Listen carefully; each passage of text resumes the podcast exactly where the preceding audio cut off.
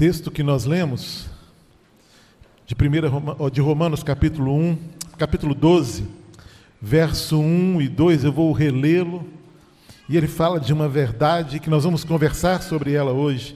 E o texto diz assim: Portanto, irmãos, pelas misericórdias de Deus, peço que ofereça o seu corpo como sacrifício vivo, santo e agradável a Deus. Este é o culto racional de vocês. E não vivam conforme os padrões deste mundo, mas deixem que Deus os transforme pela renovação da mente, para que possam experimentar qual é a boa, agradável e perfeita vontade de Deus. Irmãos, quando nós olhamos para a Bíblia como um todo, em especial nós olhamos para o Velho Testamento, nós vamos ver ali, em muitos momentos, homens de Deus que levantaram-lhe altares para a adoração do nome do Senhor altares que glorificavam o nome do Senhor, que simbolizavam marcos de fé na vida daqueles homens diante do Senhor. E Paulo nos chama para uma vida para que a gente possa oferecer o nosso corpo, ou seja, aquilo que somos como sacrifício vivo, santo e agradável a Deus. Quando nós falamos de altar, eu entendo que altar é lugar de, onde a gente sacrifica algo. E a gente encontra, como eu disse, no Velho Testamento, muito desses altares. E esses homens, né, esses adoradores, ofertavam animais, ofertavam cereais, é, óleo e vinho, e eles foram erguidos sempre, todas as vezes, em momentos especiais na vida daquelas pessoas e na vida daquelas nações. E eu quero pensar um pouquinho sobre esses altares, aqui do Velho Testamento. Porque quando nós voltamos lá em Gênesis, a gente já vai ver o altar de Abel. E o altar de Abel é um altar de adoração ao Senhor. Aquele homem, aquele jovem, poucos anos depois da criação, ele oferece sacrifício a Deus, culto a Deus, reconhecendo que só ele era digno, reconhecendo quem era o próprio Deus, o Todo-Poderoso, o Criador dos céus e da terra. Hebreus capítulo 11, verso 4, vai dizer assim: Pela fé, Abel ofereceu a Deus um sacrifício mais excelente do que Caim, pelo qual obteve testemunho de ser justo, tendo a aprovação de Deus quanto às suas ofertas. Por meio da fé, mesmo depois de morto, ainda fala. Irmãos, o altar de adoração, ele é fruto de alguém que conhece o Deus que serve, que sabe a grandeza, o poder, a autoridade desse Deus. Abel ergue esse altar de adoração porque ele reconheceu que Deus era o Todo-Poderoso, o Criador dos céus e da terra. E nós adoramos ao nosso Deus quando nós também reconhecemos isso, que a nossa vida está nas mãos deste Deus Todo-Poderoso esse Deus de grande poder, de grande autoridade, esse Deus que é justo, que é fiel, que é bondoso, que é misericordioso, que é um Deus compassivo. Reconhecer quem é o nosso Deus é necessário para que possamos também construir este altar de adoração ao Senhor. Noé, ele ergue um altar de gratidão a Deus. Primeira coisa que Noé fez ao sair da arca foi construir esse altar e fazer ofertas a Deus, um gesto de reconhecimento, de alguém que reconhecia o cuidado de Deus, que reconhecia a graça de Deus sobre a vida, sua vida e a vida da sua família. Ele e a sua família estavam gratos por terem sobrevivido àquele dilúvio. Eles reconheceram a misericórdia de Deus, preservando através deles a vida no nosso planeta. Irmãos, gratidão é necessário na nossa vida. Construímos esse altar de gratidão ao Senhor. Quantos são os benefícios que você tem recebido de Deus? De que maneira ou que maneira tão generosa e graciosa Deus tem cuidado de cada um de nós, nos abençoando, nos fortalecendo, nos sustentando diante das nossas lutas, mas a cada dia se revelando como esse Deus que cuida de nós. Quando nós falamos de Abraão, nós vamos falar de um altar da fé. Não é? E talvez esse seja o altar mais conhecido não é, é, de todos nós. E num gesto ali profético, e talvez até messiânico, Abraão, ele colocou sobre o altar a vida do seu filho Isaac. E a Bíblia vai dizer que ele quase sacrifica ali o seu filho. Mas Deus impede que ele sacrificasse o seu filho e ele providencia o cordeiro. Deus impediu o sacrifício do filho de Abraão, mas não impediu o sacrifício do seu próprio filho, que foi entregue na cruz por mim e por você. Fé, irmãos, é necessário. O altar de Abraão foi um altar de fé, porque ali ele demonstrou a sua irrestrita confiança no Senhor. Isaac era o filho da promessa, o filho que foi esperado durante muito tempo, sonhado durante muito tempo, e agora Deus pede e ele oferece. O altar é lugar de oferecermos, de sacrificarmos, mas é um lugar também onde nós provamos a quem nós servimos e a fé e a confiança que nós temos no Senhor.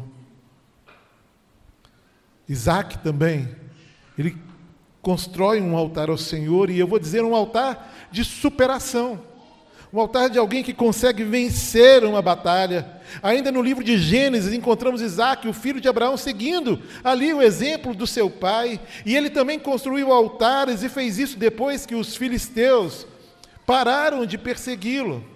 Porque durante um bom tempo os adversários tentaram intimidá-lo, invejando as suas propriedades, entulhando os seus poços. Mas Isaac foi perseverante diante das tribulações, irmãos.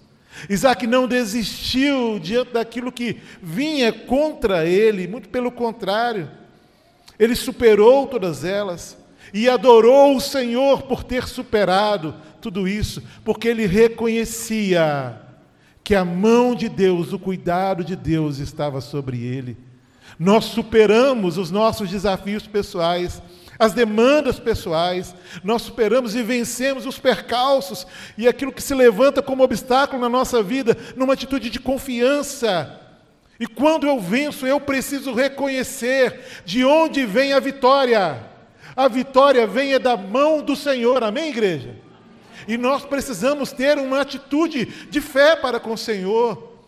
Por vezes os nossos adversários são têm mais articulação, sabem mais como manejar uma situação ou outra, mas não há quem possa contra a mão do nosso Deus. Não há quem possa como o nosso Senhor, e isso deve te levar a acreditar nessa permanência no exercício da fé e da confiança para superar aquilo que vem contra você, mas superando isso, querido. Erga um altar e diga: a mão do Senhor me tirou de onde eu estava a mão do Senhor me abençoou. Louvado seja Deus por isso. O altar de Jacó. Jacó faz um altar, e eu vou dizer que esse altar é um altar do compromisso. Quem não se lembra da pedra que Jacó erigiu, com aquela coluna, derramando óleo sobre ela, depois que sonhou com aquela escada que ligava até o céu. Ali diante daquele altar improvisado, queridos, ele fez um voto. E ele diz o seguinte, lá em Gênesis 28, 22. E a pedra que pus como coluna será a casa de Deus, e tudo que me concederes, certamente te darei o dízimo. Te darei o dízimo. A gente vai ver também na narrativa bíblica o altar do tabernáculo, um altar de comunhão, construído de acordo com as próprias ordens de Deus. Não foi um altar de um homem mas de toda uma nação ali que foi erguido, e no altar do tabernáculo, e posteriormente nesse altar, eram oferecidos sacrifícios pelos israelitas, ou seja, por todo o povo de Israel. Era um altar de comunhão, ao redor do qual os adoradores se encontravam e junto ao qual todos podiam ter um encontro com o Senhor. A narrativa continua e a gente vai ver ali o altar de Davi, que era um altar de conciliação. Irmãos, Davi havia pecado e, como consequência, uma praga estava devastando, devastando a terra. E então ele ora ao Senhor e ele vai buscar e ele vai construir ali um altar, ele vai até as terras de Araúna e ele Pergunta a Araúna se ele podia usar a eira para construir ali um altar. E Araúna diz: Olha, não precisa comprar nada, rei. Pega tudo que você precisar e constrói o altar ao Senhor. Não vai te custar nada, pega tudo. E, e me impressiona a palavra de Davi, porque ele vai dizer: Não oferecerei nada ao Senhor, ou não oferecerei ao Senhor aquilo que não me custe nada. Altar é entrega. Altar tem preço para se viver nele. Para estar com a vida no altar há, uma, há um preço a ser pago. Paulo vai dizer que é necessário esse sacrifício para que a gente possa ter a vida no altar, para que a, a gente possa erguer altares de adoração ao nome do Senhor.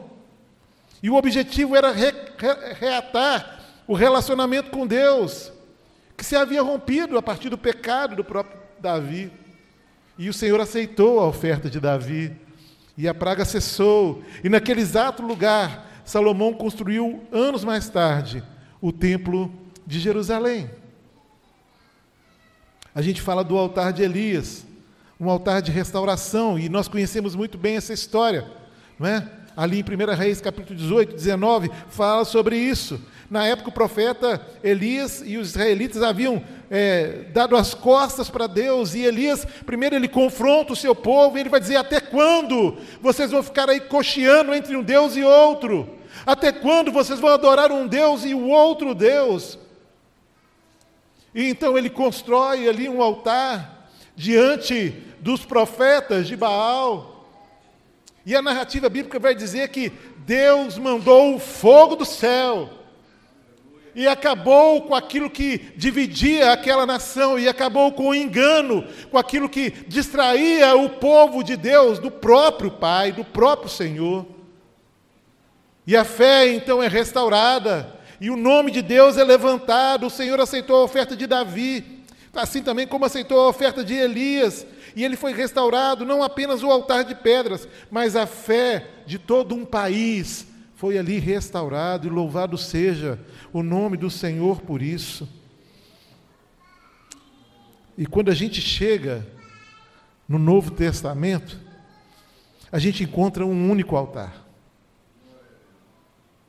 Quando a gente chega no Novo Testamento, a gente encontra um altar que é definitivo. Um altar que sobre o qual foi oferecido um sacrifício que foi eficaz, suficiente e esse altar foi o Monte Calvário. Olha o que diz Hebreus capítulo 9, verso 26 a 28. Se fosse assim, ele precisaria ter sofrido muitas vezes desde a fundação do mundo.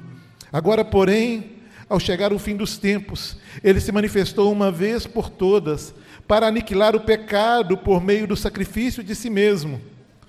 E assim como aos homens está ordenado morrer em uma só vez, vindo depois disso o juízo, assim também Cristo, tendo se oferecido uma vez por todas para tirar os pecados de muitos, aparecerá a segunda vez, não para tirar os pecados, mas para salvar aqueles que esperam por Ele. Amém, igreja?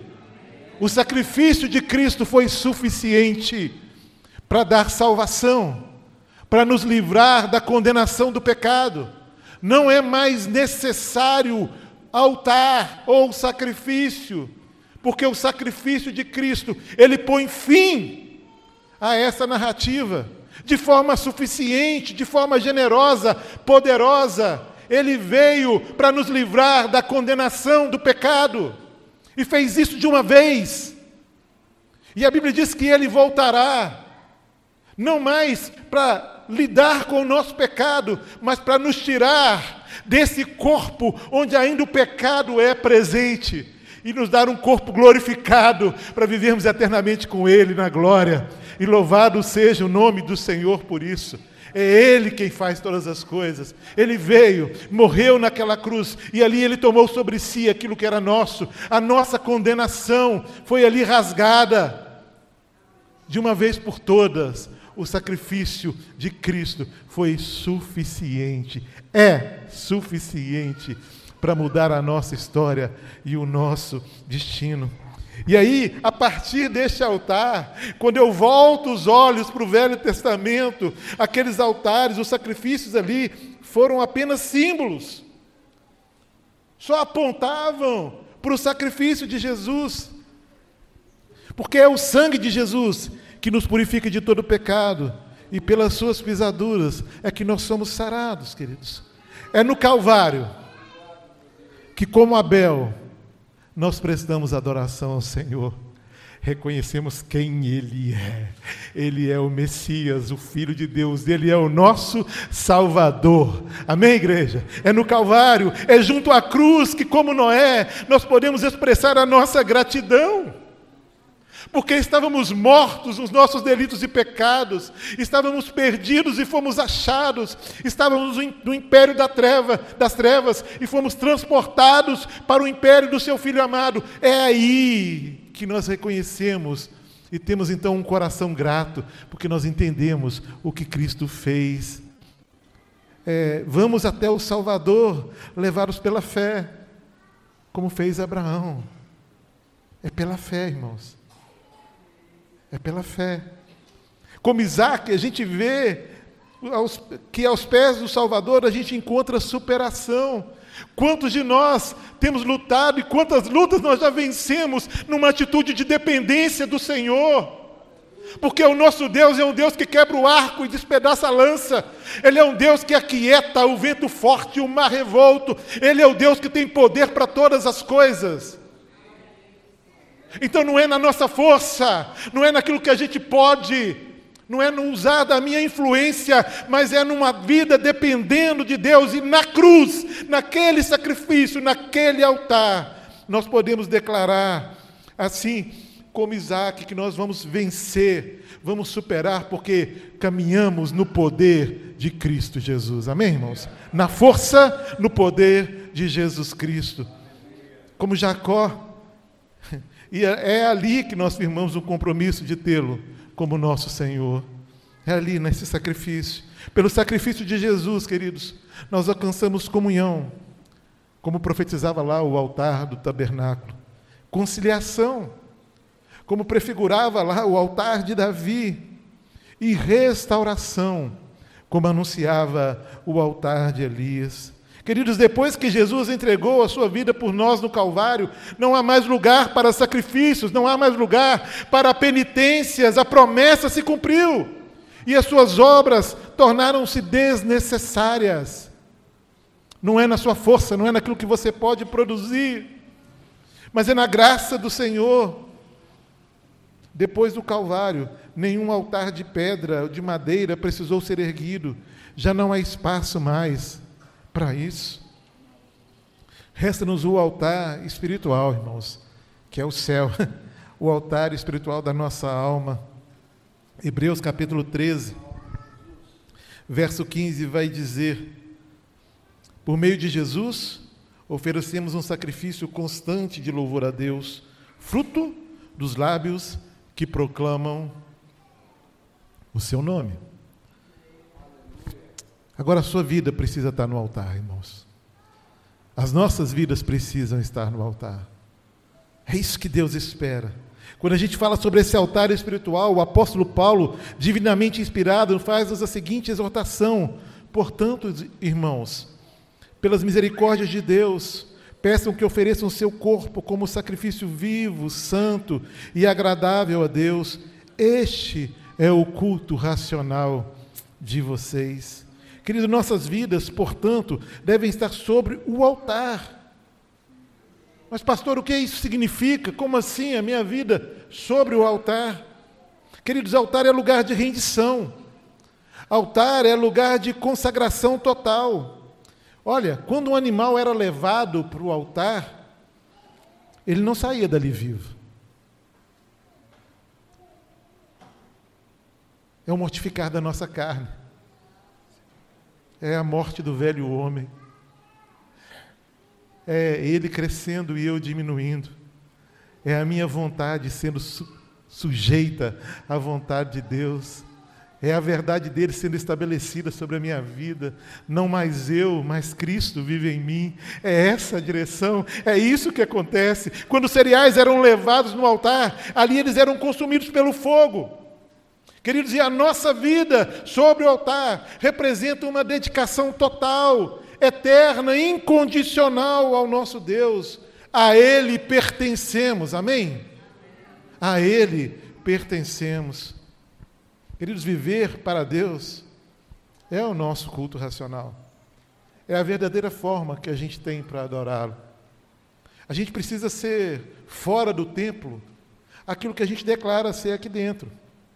A gente precisa se comportar durante a semana da mesma forma que a gente age aqui nesse ambiente de culto ao Senhor. A gente precisa viver aquilo que prega, porque o contrário disso é uma mentira religiosa disfarçada de cristianismo, mas num altar de Cristo Jesus, a verdade é plena. Aqui não há espaço para mentira. Aqui não há espaço para engano. Aqui não há nada que seja dúbio. Queridos, a nossa vida no altar também significa proteção. Ainda que para alguns a ideia de se entregar completamente a Deus possa parecer algo assustador, essa é, na verdade, a única maneira de você preservar a sua vida. Não há outra forma, querido, sem Ele a morte se torna eterna. Sem Ele não há perdão de pecados. Sem Ele não há céus. Porque Ele é o caminho, Ele é a verdade, Ele é a vida. É Ele e é através dele que nós alcançamos a eternidade. Quem tenta salvar a própria vida perde. Mas quem a perde por amor a Deus, a Bíblia vai dizer que ele a salva. Não há lugar mais seguro do que no centro da vontade de Deus. Não há lugar mais seguro do que estar derramado diante da vontade de Deus. Viver e ter Cristo na centralidade da sua vida. E andar conforme aquilo que a palavra dele orienta. Estamos guardados se estamos sobre o altar. Queridos, se as nossas almas repousam nas mãos de Cristo, estamos seguros. Esse texto de Paulo, em Romanos 12, o verso 1, na parte A, na versão A Mensagem, diz assim: Portanto, com a ajuda de Deus, quero que vocês façam o seguinte: Entreguem a vida cotidiana. Dormir, comer, trabalhar, passear a Deus, como se fosse uma oferta. É isso. Estar no altar, sacrifício vivo, é isso. Entrega tudo. O seu dormir, o seu acordar, o seu levantar, aquilo que ocupa a sua mente, entrega tudo, tudo, tudo, tudo, tudo. Deixe de confiar em você mesmo para confiar no Senhor. Deixe de achar que você tem as melhores respostas e estratégias, porque você não as tem, querido. Porque a nossa sabedoria são trapos de imundícia diante do Senhor. Mas confie. Paulo está dizendo, orientando, entregue tudo, entregue a sua vida cotidiana ao Senhor. Queridos, nós precisamos colocar a nossa vida sobre o altar. Porque Jesus é digno da nossa confiança e do nosso amor. Nós precisamos colocar a nossa vida no altar, porque não há outro lugar para estarmos onde a vida aconteça. Pastor, eu acho que eu não entendi direito o que Deus espera de mim. E eu vou tentar te ajudar contando uma historinha, talvez até que você já conheça. Mas fala de um missionário que há muito tempo estava evangelizando uma tribo indígena. E um pequeno índio, depois de ouvir a pregação, ele entendeu que ele precisava de dar uma resposta ao amor de Deus. Dar uma resposta à manifestação do cuidado de Deus, do favor de Deus a eles. Então ele vai até o missionário levando uma cuia, entregando aquela cuia ao missionário. E o missionário vai dizer para ele: Isso não serve. E ele, assim, meio desconcertado, volta e pega o seu arco e flecha e vai ser o que eu caço, isso aqui que provê a minha alimentação, deixa eu ir lá, eu vou entregar isso então. E ele entrega ao missionário, e o missionário vai dizer: Olha, isso não serve. E aquele menino começa a ficar aflito. Aquele índiozinho começa a ficar apavorado, mas o que, que eu ofereço? E aí ele pensa: o meu cachorro o meu cachorrinho, e ele pega o seu cachorro e leva para o missionário, e o missionário repete mais uma vez: Olha, isso não serve. Isso não serve. E aquele índiozinho sai frustrado, e de repente ele volta, correndo, e se coloca de joelhos, e começou a chorar. E diz: Deus, eu estou aqui. E naquela hora o missionário sorri e diz: Isso serve. Sabe o que é vida no altar, irmãos? É você lá. É tudo que você é. O que você tem de melhor e o que você tem de pior. Aquilo que é qualidade e aquilo que é limitação. É tudo no altar. Porque quando estiver lá, irmãos, o fogo desse altar de Cristo, da ação do Espírito Santo, vai arder no seu peito e vai haver restauração, e vai haver comunhão, e vai haver perdão, e vai haver vida nova, vai haver alegria e a esperança vai voltar aí na sua mente, no seu coração, querido. Faz dele o seu respirar, faz dele daquilo que você se alimenta todos os dias. Vida no altar, querido, é coração quebrantado diante de Deus, é você todo para Jesus. A gente vai cantar uma canção. E a gente vai cantar sentado mesmo. Mas se Deus falou com você, se Deus nesse tempo te chama para ir para o altar entregando a sua vida a Ele, ou consagrando a sua vida a Ele, você já é crente, já é salvo, mas precisa consagrar, voltar para esse lugar. Nós queremos orar com você. E eu queria que você se colocasse de pé enquanto a gente canta essa canção.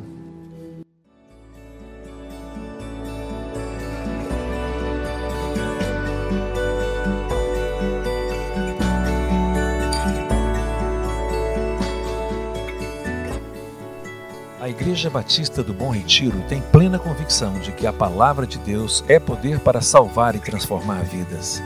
Nosso desejo é que essa mensagem tenha alcançado seu coração. Para saber mais sobre quem somos e em quem acreditamos, acesse ibbrpatinga.com.br.